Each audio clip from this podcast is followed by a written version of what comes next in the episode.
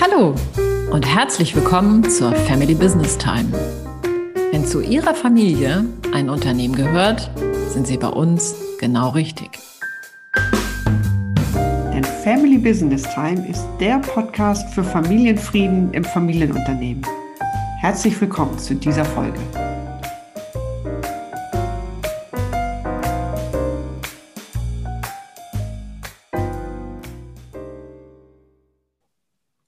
In unserer heutigen Folge, die geplatzte Nachfolge, da spreche ich mit Susanne Dahnke darüber, wie wichtig es ist, die unternehmerische Nachfolge nur anzutreten, wenn die innere Bereitschaft dazu auch wirklich besteht. Mein Name ist Carola Jungwirth. Und mein Name ist Susanne Dahnke. Wir begleiten Sie dabei, Ihre Familie und Ihr Unternehmen sicher in die Zukunft zu führen und dabei den Familienfrieden zu bewahren. In unserer Folge Einmal Unternehmerfamilie, immer Unternehmerfamilie, liebe Susanne, da hast du ja darüber berichtet, dass du die Nachfolge im väterlichen Unternehmen abgebrochen hast, obwohl du die ersten Schritte in der Firma ja bereits absolviert hattest. Mhm. Und genau an der Stelle würde ich doch heute gerne noch ein bisschen nachhaken. Denn ich denke, der Nichtantritt einer Nachfolge, obwohl der Weg dafür eben schon geebnet war, das ist ja doch ein ganz einschneidendes Momentum, sowohl für das Unternehmen als auch für das familiäre Miteinander. Mhm. Lass uns da doch gleich eintauchen. Wie war das bei dir nochmal dazu gekommen, dass du den Nachfolgeweg zunächst begonnen hattest? Ja, weißt du, bei uns war das Unternehmen eigentlich wie ein Familienmitglied. Mhm. Ich habe da als Kind ganz viel Zeit verbracht, habe auch so die ersten Aushilfsjob gemacht mit 14, 15 und so wurde es mit ja, 16 vielleicht ganz selbstverständlich, dass ich da irgendwann mal arbeiten würde. Und ich habe mich ehrlich gesagt nie gefragt, ob das das Richtige für mich wäre. Denn irgendwie fühlte sich das eher an wie so ein ungeschriebenes Gesetz bei uns in der Familie. Dies hier ist unser Unternehmen und da braucht es jetzt eben auch die älteste Tochter, die die Unternehmensnachfolge antritt. Also das heißt, du hast nicht wirklich in der Annahme gelebt, dass die Nachfolge für dich das Richtige wäre, sondern also als eine bewusste Entscheidung, sondern du bist diesen Weg einfach ohne aktives Entscheiden beschritten. Ja, ja, genau. Es wurde mir so vorgelebt, das ist ein Familienunternehmen, da sind wir engagiert. Und ich habe es nicht hinterfragt. Es hat mich, es hat mich sehr, sehr, sehr gezogen, dieses Unternehmen. Ich fand das alles total spannend, was da passierte, auch wie mein Vater sich verhalten hat, wie da geführt wurde. Ich fand das Spannende, habe ich damals ja auch schon erzählt, als BWL zu studieren. Ich fand einfach das Praktische gut. Und ja, und so habe ich geglaubt, es wäre wohl das Richtige für mich. Hm, aber welche Rolle spielten denn jetzt deine eigenen beruflichen Pläne? Also wenn ich mich richtig erinnere, wolltest du ja Ökotrophologie oder Psychologie studieren. Ja, also die spielten irgendwann überhaupt keine Rolle mehr. Das waren einfach so Gedanken, die ich hatte, die mein Vater mir sehr klar und direkt eigentlich ausgeredet hat. Das brauchst du doch nicht, wenn du hier die Firma übernehmen möchtest. Mach mal BWL, dann hast du was Handfestes. Hm. Also äh, ging es auch um die Erfüllung von Erwartungen? Wie, wie, würdest du das aus heutiger Sicht beurteilen, wenn du heute auf die Susanne von damals schaust? Ja, also ich hätte das zwar nicht als Erwartung formulieren können, dass er das von mir erwartet, aber es war ganz, ganz klar und offensichtlich, das hier ist dein Platz und nun bereite dich bitte dafür vor. Und ich habe es nicht hinterfragt. Mein Vater ist so ein ganzer Chef durch und durch mhm. und eben auch zu Hause bei uns in der Familie. Wie kam das dann dass sich erste Zweifel bei dir einschlichen? Was hat dich zum Umdenken bewogen? Also es waren insgesamt die Erfahrungen, die ich im Unternehmen gemacht habe. Dieses zwischen den Stühlen sitzen, dass ich mich mhm. nie wirklich wohl fühlte, nie wusste, wozu gehöre ich jetzt? Gehöre ich zum Gesellschafterkreis? Zu den Mitarbeitern. Es kam auch sowas dazu, dass wir natürlich an der Uni nicht gelernt haben, wie Mitarbeiterführung funktioniert und ich damit gänzlich überfordert war, mir vorzustellen, Mitarbeiter anzuleiten, zu führen, ein Team zu führen und ich gesehen habe, so wie mein Vater das macht, kann man das auch machen, aber das war natürlich einfach überhaupt nicht meins. Ja, damit kamen so die ersten Zweifel auf. Mhm. Und also es kam also richtig ins Gedenken gekommen bin ich, als mein erster Sohn geboren wurde und ich festgestellt habe, dass es irgendwie sozusagen zwischen Himmel und Erde auch noch andere Dinge gibt, die mich locken, die ich spannend finde. Das ist natürlich als Mutter ist man dann auch einmal sehr gefühlig und sehr, so sehr bei sich und auch so ein bisschen zurückgenommen. Und im Unternehmen musste ich genau das Gegenteil sein. Also so wie man mir das vorgelebt hat, war so rationale Entscheidungen treffen, immer schön im Außen sein, schön extrovertiert und ja, durch meinen Sohn habe ich eben gelernt, dass ich noch ganz viele andere Anteile habe, die ich auch sehr gerne habe, nämlich die stilleren, die zurückgezogenen, die weiblichen. Hat denn die Nachfolge überhaupt eine Chance gehabt aus heutiger Sicht? Also hätte es etwas gegeben, was deine innere Bereitschaft, die Nachfolge zu vollziehen, die die geweckt hätte? Oder war das ein komplett untauglicher Versuch?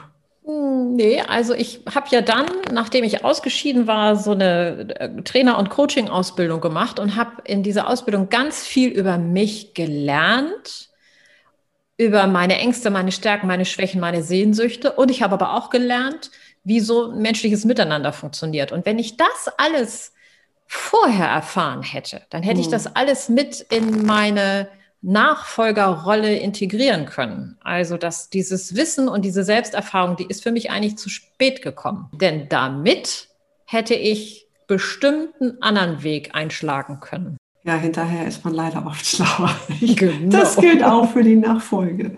Du, um in deiner Geschichte nochmal weiterzugehen. Du hattest berichtet, dass dein Vater deinen Nicht-Eintritt ja gar nicht so sehr überrascht hast. Und ähm, er hat das Unternehmen dann ja auch relativ schnell verkauft. Er war, glaube ich, da schon auf Käuferschau. Als das passiert ist, gab es da so etwas wie Schuldgefühle, ähm, dass durch dein Ausscheiden das Unternehmen, das Familienunternehmen nun aus Familienhand gegeben wurde? Also so ein bisschen anders, als du es gerade darstellst. Es war nämlich so, dass nicht mein Vater auf Käuferschau war, sondern dass in den ein, zwei Jahren, bevor ich ausgestiegen bin, tatsächlich etliche Unternehmensverbünde an meinen Vater rantraten, um diese kleine, wertvolle Firma sozusagen in deren Unternehmensverbünde zu integrieren. Also es gab einfach Käufer, die sozusagen Schlange standen bei ihm. Mhm. Und er hatte schon immer abgewehrt, weil es immer hieß, nee, nee, wir sind ein Familienunternehmen, meine Tochter, die wird es tun.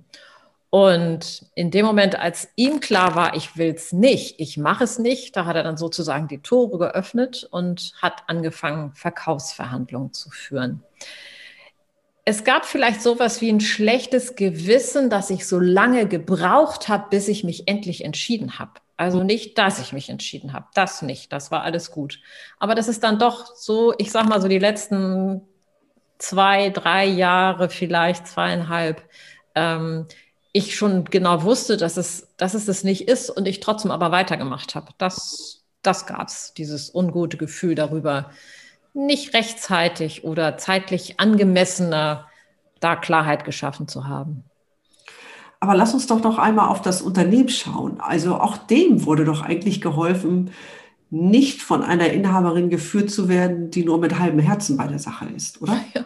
Du hast, du hast natürlich total recht wenn du das so sagst. Ähm, wenn wir die jetzt fragen würden, da gibt es noch ein paar Kontakte zu dem einen oder anderen Mitarbeiter von früher, die auch teilweise heute noch da sind, ähm, ist es tatsächlich so, dass das Unternehmen dann an eine große amerikanische Unternehmung verkauft wurde und von da an da ein völlig, völlig, völlig anderer Wind herrschte und die Mitarbeiter mehr Nummern waren als Leistungsträger und ganz hartes Reporting und also dieses ganze mhm. familiäre, was wir vorher hatten, das gab es dann natürlich nicht mehr und insofern, also ich weiß nicht, wie es heute gesehen wird, das ist ja jetzt auch 25 Jahre her, aber damals ähm, wäre es sicherlich die erstere Wahl gewesen, wenn ich es mache, auch wenn ich es vielleicht nur halb mache oder halbherzig mache, wie du das formuliert hast, als da in so einem Konzern auf einmal zu landen. Du und der Susanne von damals, was würdest du der aus heutiger Sicht raten? Würdest du ihr nochmal sagen, nimm deine Sachen und geh? Würdest du ihr sagen, mach eine Coaching-Ausbildung und komm wieder? Was, was würdest du ihr mit auf den Weg geben? Also ich würde der Susanne von damals mit auf den Weg geben, dass sie sich ruhig trauen darf, all das, was sie an Ängsten und Befürchtungen hatte, auch zu formulieren. Denn das habe ich natürlich ganz heftig auch kaschiert damals. Und Also es zu formulieren, sich selber darüber klar zu sein, dass diese Ängste da sind, zu gucken, sich Hilfe und Unterstützung zu holen, sich selber zu stärken, zu stabilisieren, auch so die eigenen Lebenspläne zu erkunden, wo zieht es mich hin, was sind Anteile, die unbedingt gelebt werden wollen. Also ich würde jeder Susanne sozusagen raten, forme deine Persönlichkeit, finde ganz viel Stabilität in dir als Nachfolgerin und je stärker und stabiler du wirst, desto klarer kannst du dann auch im Unternehmen die Nachfolge antreten und für das Unternehmen und das gesamte System auch eine gute, eine gute Chefin sein. Wunderbar. Also damit hast du ja nicht nur die Susannes angesprochen, sondern die gesamte Next Gen, die vielleicht gerade vor ähnlichen, vor einer ähnlichen Weggabelung steht.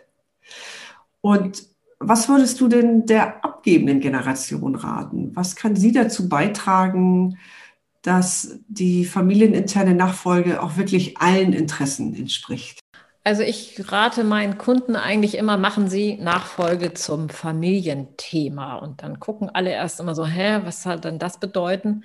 Also was ich damit meine ist, gut auf Augenhöhe im Kontakt mit den Menschen zu sein, die da als Unternehmensnachfolger sich entweder anbieten oder eben einfach aus der nächsten Generation kommen. Gut im Kontakt heißt, schon auch mitzukriegen, ist das eine Person, die sich das vorstellen kann oder hat die eher Ängste, sucht die ihre, ihre Lebenserfüllung ganz woanders. Gut im Kontakt sein heißt auch als Senior die eigene die eigenen Lebensziele und die eigenen Wünsche, die man hat nach der Nachfolge oder bis zur Nachfolge gut zu kommunizieren. Also für mich ist dieses Familienkommunikation weit vor der Übergabe eigentlich das Wichtigste. Und das ist das, wo ich am liebsten auch bei unterstütze, dass Menschen sich da wirklich begegnen können und dass alle oder möglichst viele Schattenanteile in den Beziehungen zwischen den Menschen aufgedeckt werden können, um dann mit Klarheit Entscheidungen treffen zu können für das Unternehmen und für den Zusammenhalt der Familie in der Zukunft. Wunderbar. Vielen Dank, Susanne. Also vielen Dank für deinen Mut, äh, auch nochmal aus der Sicht einer Nachfolgerin, die die Nachfolge nicht angetreten hat, äh, zu berichten. Ja, für heute nehme ich mit deinen wunderbaren Satz, machen Sie die Familien, äh, die Unternehmensnachfolge zu einer Familiensache. Und äh, ich lerne, wie wichtig es ist, sowohl für das eigene Glück als auch für die Zukunftssicherung des Unternehmens, dass sich alle Beteiligten in einem solchen Nachfolgeprozess immer wieder in die Augen schauen und miteinander reden. Und eine halbherzige Nachfolge dient keinem. Vielen Dank, Susanne, für deine persönlichen Einblicke.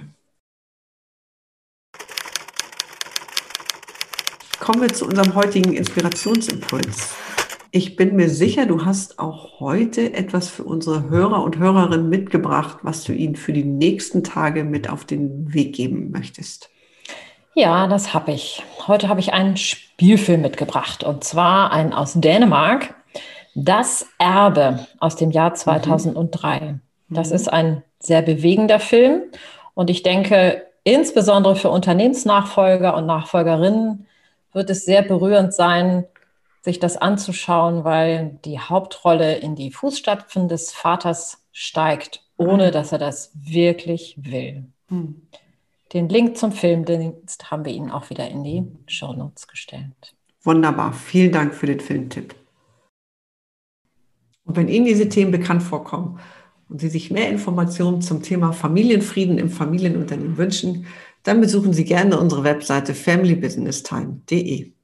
Und dort können Sie sich auch direkt zu unserem kostenfreien monatlichen Webinar Das Unternehmen, die Familie und ich anmelden. Daran erfahren Sie, warum welche Stolpersteine in Familienunternehmen und Unternehmerfamilien auftreten und wie man diese auflösen kann. Wir freuen uns auf Sie.